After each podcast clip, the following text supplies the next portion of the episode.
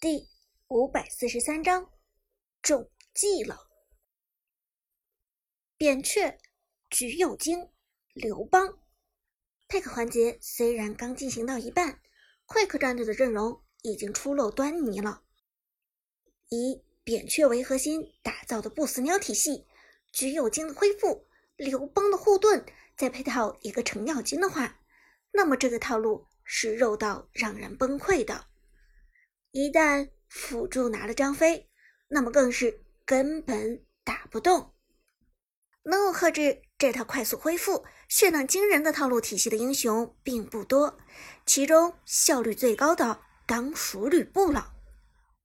于是轮到 Prime 战队选人的时候，Lucky 直接拿下了吕布，让我来制裁他们。Lucky 信心十足，他相信自己的吕布绝不会比神殿战队的麦克逊色。更何况，吕布的弱势期是在前期，但一旦拖入三十分钟之后，那么吕布简直就是个 bug 一样的存在。这个英雄的操作性不那么强，稍微有些意识就完全可以杀翻全场。战争。为我而生，吕布，Lucky 毫不犹豫的选择了吕布。哇，是吕布，果然是吕布！解说剑南笑着说道。作为上一场 Quick 战队与神殿战队比赛的解说，剑南对吕布这英雄非常了解。神殿战队上一场通过吕布和孙膑的后期组合，在拖延打法中。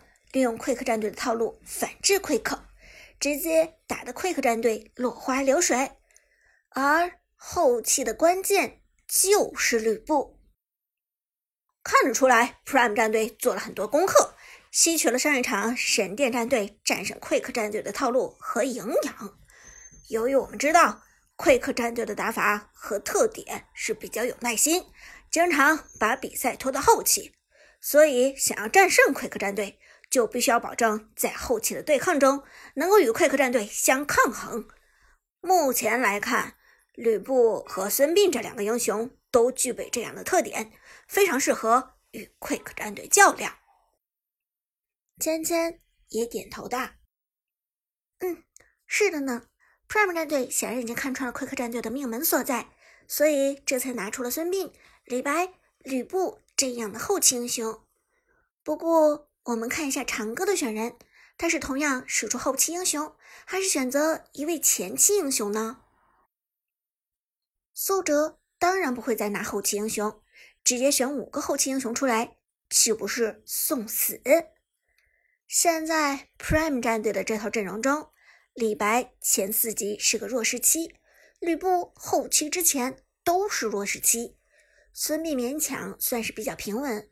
没有明显弱势的中规中矩的英雄，这也就意味着苏哲和 Tiger 不能再选后期英雄了，否则 Prime 的前期就太弱势了。想到这里，苏哲做出了自己的选择。嘿，有兴趣搞点大事吗？哪吒，苏哲拿下了前期爆发很猛的英雄哪吒。哦，原来是哪吒！剑南点头说道：“针对 Quick 战队的回复型阵容，拿下一个哪吒的确是一个非常好的选择。这样一来，Quick 战队不管是选择扁鹊还是程咬金，Prime 战队这边都不会太过担心了。”芊芊道：“没错，另外哪吒还拥有着非常强大的带线能力，这对于 Prime 战队的前期牵制。”有着非常重要的作用。只要拖到后期，那么综合来看，眼前 Prime 战队的这套阵容是不会输的。剑南也承认道：“是的，这样一来，Quick 战队反而是危险了。”当大家都认为 Prime 战队这套阵容完全碾压 Quick 战队的时候，Quick 战队继续选人了，最后。两个名额，Quick 战队的边路选手拿下了边路砍王凯。嗯，看到这里，苏哲不由得意外。凯这个英雄虽然有一技能的回复，但这个回复的效果，说实话并不太好。虽然有大招的免伤，并且大招的免伤能够抵挡住吕布的真实伤害，但免伤被下调之后，其实也就是那么回事。凯实际上更多的是一个中前期的爆发英雄，靠着被动打出百分之一百五的伤害来输出。他的职业与快克战队肉装拖后期的理念有些许的不同，与整体的套路也有点格格不入的意思。因此，看到这个人，苏哲愣住了，背后的教练韩小军也愣住了。Quick，这是要搞什么？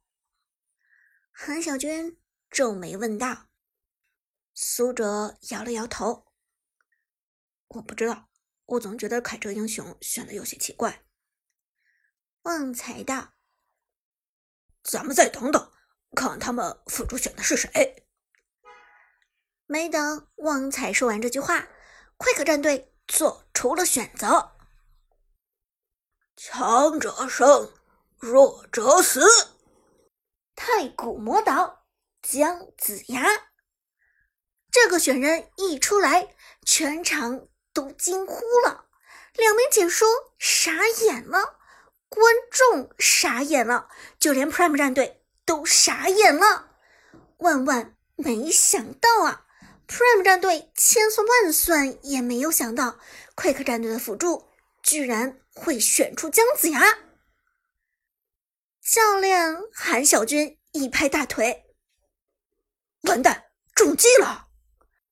苏哲也明白了，这根本就是个阴谋，就是个圈套。Quick 战队从来都善于玩弄这些圈套，但没想到这次 Quick 战队把圈套玩到了 pick 环节上来了。纵观 Quick 战队的选人，如果只看前三个，扁鹊。